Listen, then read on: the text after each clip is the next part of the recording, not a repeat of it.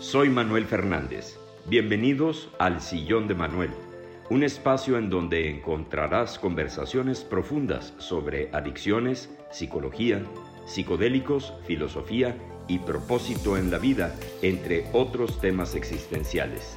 Este es tu sillón. Ponte cómodo y gracias por estar aquí. Tendemos mucho en, en nuestra vida, en nuestro desarrollo profesional, a ver el capital financiero como lo más importante para hacer un negocio, para hacer una empresa. Y sin embargo se nos olvida o no le damos tanta importancia al capital del talento, de la genialidad y del entendimiento vemos siempre al dinero como el proveedor o como el recurso para emprender un negocio. Y la ironía es que le damos menos importancia al capital del entendimiento, al capital de la humanidad y de nuestro ser. Entonces, glorificamos al dinero o al crédito o al banco o a los inversionistas o al ahorro y se nos olvida el capital que tenemos que es ilimitado, que es la conciencia, que es el entendimiento, que es el despertar. Que en una ocasión yo les decía a las personas que me estaban acompañando en este proceso de qué se trataba un despertar espiritual. Y me decían, pues es nada más que te des cuenta. No es tan complicado, no es que se te vaya a iluminar tu habitación o que vayas a ver ángeles. Que no dudo que eso pueda pasar. A mí no me pasó pero que la iluminación sea un nuevo entendimiento, es salir de esa penumbra, de esa tiniebla, que no es otra cosa más que salir del miedo y entrar al entusiasmo y al impulso de la vida. Entonces, cuando uno está clavado en que el dinero es mi recurso, puede que podamos acumular o generar dinero, pero va a ser muy volátil esto. Escuchaba yo la analogía de que esto es como una llanta que tiene una perforación muy pequeña y de pronto está inflada o está hinchada y luego de repente se empieza a bajar porque perdemos de vista el capital del entendimiento, el capital espiritual, que ese es ilimitado. Entonces de ahí la importancia de, en una forma constante, diaria, persistente, estar en contacto con la parte espiritual o con, esa, con ese entendimiento de la conciencia y comprender que la generación del dinero no es terrenal. Y es tan sencillo como decir, bueno, yo voy a aparecer aquí un peso, un dólar, no voy a poder pero el entendimiento sí lo puede aparecer en diferentes formas. Hay, una, hay un pensamiento que puede ser ambivalente en donde si estamos conscientes de que no hay banco o inversionista o el dinero mismo que, que sea el proveedor, que sea el suministro, sino que es la conciencia, me han preguntado, bueno, pero entonces, ¿qué pasa cuando llega un inversionista y te paga? El inversionista, como yo lo veo, es un canal, pero no es el origen. Porque si perdemos de vista eso y llegamos a esta polarización de insistir que el dinero está creado en la tierra, va a tender a de pronto subir y de pronto bajar. Pero para que pueda ser realmente constante, abundante, afluente, no podemos perder de vista que tiene que ser un trabajo constante el eh, contacto con el entendimiento espiritual, porque ese nunca va a fallar y es ilimitado. En una ocasión un guía a mí me dijo, ya no veas a tus socios terrenales, por así decirlo, como tu socio. O sea, tus socios aquí son tus maestros nada más. ¿Por qué mejor no haces a Dios tu socio capitalista? Afortunadamente yo ya estaba listo para recibir esa información y me di a la tarea de hacer de la conciencia mi socio capitalista. Porque si yo lo veo en términos terrenales, va a ser muy limitado. Porque hay que comprender que estamos en, un, eh, en una tierra o en una humanidad que es dual. Bueno, malo, luz, oscuridad, ¿no? Pero cuando hacemos contacto con el universo no lineal, no hay forma de perder. El suministro siempre va a llegar. El cómo y el cuándo no nos corresponde. Eso no es trabajo nuestro, eso es trabajo de la conciencia. Y entonces uno puede descansar en ese precepto, en el entendimiento que los recursos, las personas, los negocios, siempre van a llegar en una forma natural y espontánea, orgánica. Yo les puedo compartir que los negocios más grandes que he hecho en mi vida son cuando yo estoy en ese poder de la intención sin estar forzando nada. Porque generalmente cuando empiezo yo a forzar las cosas, la riego toda. Dejo que se atraviese el ego, que ese siempre va a estar ahí fastidiando. Dejo que se atraviese el ego y generalmente me equivoco. Y eso le duele mucho al ego, decir, híjole, ya la volviste a regar, ya se volvieron a enojar y ya no quieren hacer el negocio contigo porque pues hay que comprender que esto es práctico.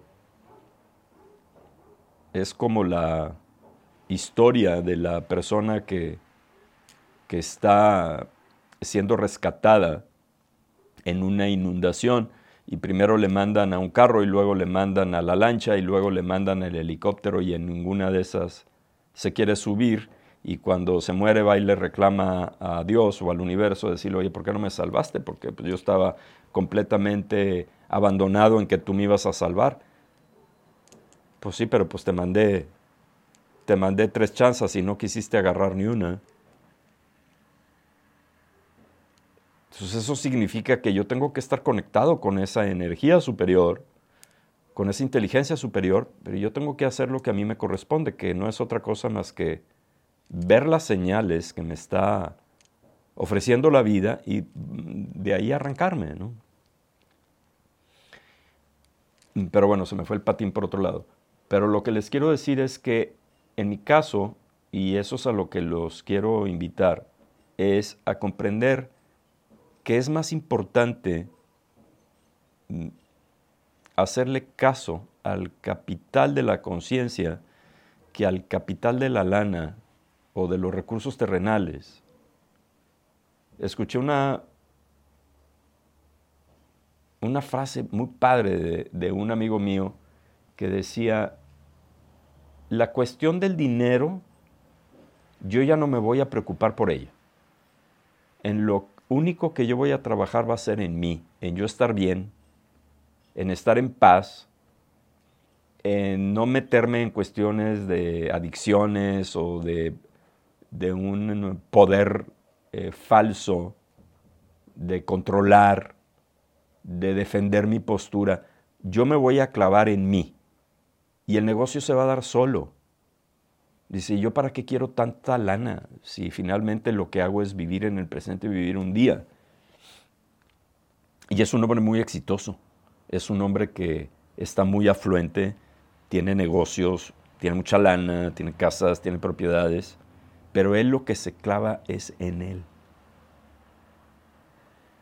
Si realmente quieres acelerar las cosas en este mundo, en lo que hay que trabajar es en uno mismo, en la conciencia, en la aceptación, en el perdón. Y los negocios y la lana se van a dar solas, porque esto que les estoy compartiendo no significa que se conviertan en personas pasivas. Que hay momentos en la vida que se vale no tener miedo a no hacer nada, a no ser productivo. Porque si realmente queremos acelerar los procesos, no se pueden acelerar por fuerza de voluntad. Y si no, pregúntense cuántas veces han tratado de cobrar ese cheque que no les han pagado y de insistirle al cliente que, que nos dé la cuenta o mandar quién sabe cuántos correos o estar hablando o estar tratando de tocar las puertas, que eso es una tendencia que hemos aprendido desde hace mucho. El que si yo no abro la puerta, alguien más la va a abrir y esto es el sobreviviente del más talentoso o del, más trabajador, pura fuerza de voluntad. Y, lo único que estamos logrando con esto es un desgaste tremendo y que por golpe de suerte nos paguen, pero siempre va a haber esta lucha en la que si yo quiero ganar, alguien va a perder. Y sin embargo, si yo me dedico a, realmente tener mi intención y soltársela a un poder superior, nadie pierde. Esto es como un volado. Si yo quiero darle a un volado, en la primera vuelta tengo la oportunidad de tener el 50% de ganar, el 50% de perder. Vuelvo a aventar el volado y ya estamos hablando de un 25 y luego de un 12 y luego de un 6 hasta que llegas a cero. Y el problema, el, el, conflicto con esto es que cada vez que aviento un volado y puede que yo gane, siempre va a haber una persona que pierde y que se irrita. Y hay que comprender que el universo es infinito y que hay para todos. Porque si no, yo estoy pensando que esos recursos nada más son para mí. Y que tengo que robarle los recursos al otro porque si no a mí se me van a acabar. Pero hay recursos para mí y hay recursos para ti. Hay recursos para todos.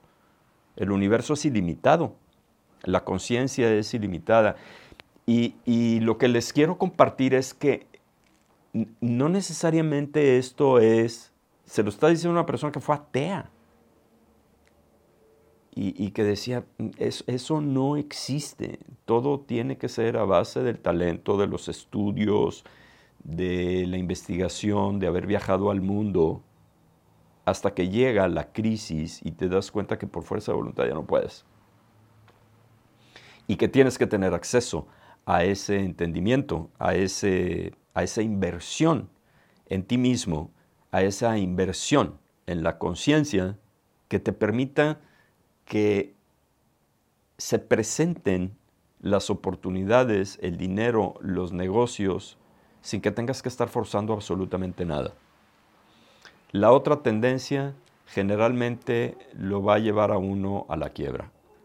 La de la fuerza de voluntad, la de yo tengo que abrir la puerta, la competitividad, que eso es algo que nos han enseñado toda la vida, a esta competencia de yo gano, tú pierdes, yo soy más inteligente, tengo más preparación que tú. Pero hay que ponerse a, analizar que hay muchas personas, me incluyo entre ellas, que han estudiado mucho, que tienen maestrías, que tienen doctorados y que no pueden salir adelante o que hacen un negocio y lo quiebran. Escuché la anécdota de un grupo de personas que tenían premios Nobel en economía e instalaron una casa de bolsa en Wall Street, en Nueva York. Todo el mundo decía, no, no hay forma de perder, son mentes muy brillantes. Y sin embargo, quebraron, porque estaban completamente centrados en el ego, en la inteligencia, en los estudios, y pensar que podían cuadrarse a una vida espiritual o a un entendimiento espiritual, pues estaba completamente ajeno. De ahí que la importancia de entender que, que somos seres espirituales que venimos a vivir una vida humana, una vida terrenal, pero que no se nos puede olvidar el origen. No se nos puede olvidar ese suministro y esa sustancia de estar conectados con un poder superior, porque de ahí venimos, todos somos una creación universal. Y a través de ese contacto es como si yo estoy nada más clavado en cuánto tengo, cuánto dinero tengo en el banco, cuánto tengo en la caja fuerte o cuánto tengo en la cartera, pierdo completamente de vista el origen de la creación. Cuando me, hablaban de milagros y me decían, el que estés vivo es un milagro, el que tengas ojos, que tengas la capacidad para hablar, para entender, para pensar, eso es un milagro y no es una creación espontánea de tu ego. Eres una creación de Dios. Si comprendemos que todos somos una creación de Dios, quiere decir que todos tenemos la capacidad de crear y de ser creativos. Y si hay una energía superior que nos creó, evidentemente esa creación también hace el dinero, también hace la lana. Si tuvo la capacidad de hacernos como ser humanos, pues, lógicamente tiene la capacidad para hacer dinero, porque en mi caso, eh, yo quería llegar a este entendimiento. Yo decía, sí, hay un Dios, hay un universo, hay un creador, pero Él se ocupa nada más de la parte espiritual. Pero en el dinero, ahí no te metas. Yo tengo una mejor idea que tú. Y no me llevó a otra cosa más que a constantes quebrantos. Y el quebranto no nada más mm, puede llegar a ser financiero, también en relaciones, en pareja, en afectividad, porque tengo una mejor idea que tú. Tengo una mejor idea que tú en el dinero, tengo una mejor idea que tú en el amor, en la pareja. Y, eh, teniendo libre albedrío, evidentemente pues el universo te va a dejar que sigas trabajando con fuerza de voluntad para que mm, aprendas. Y, no como un castigo, sino porque estás escogiendo no soltarte, controlar, pensando que tienes una mejor idea que el universo. Eh, Marianne Williamson tiene una frase que a mí me gusta muchísimo, que dice, no le tenemos miedo a ser inadecuados, no le tenemos miedo a no cuadrar o no vincularnos con la vida, a ser débiles, a equivocarnos. A lo que realmente le tenemos miedo es a comprender lo inmensamente poderosos que somos.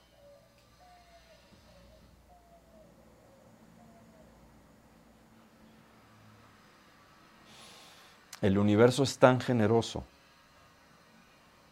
y aprende con nosotros, que lo único que nos pide es alinearnos y hacer contacto con esta energía superior,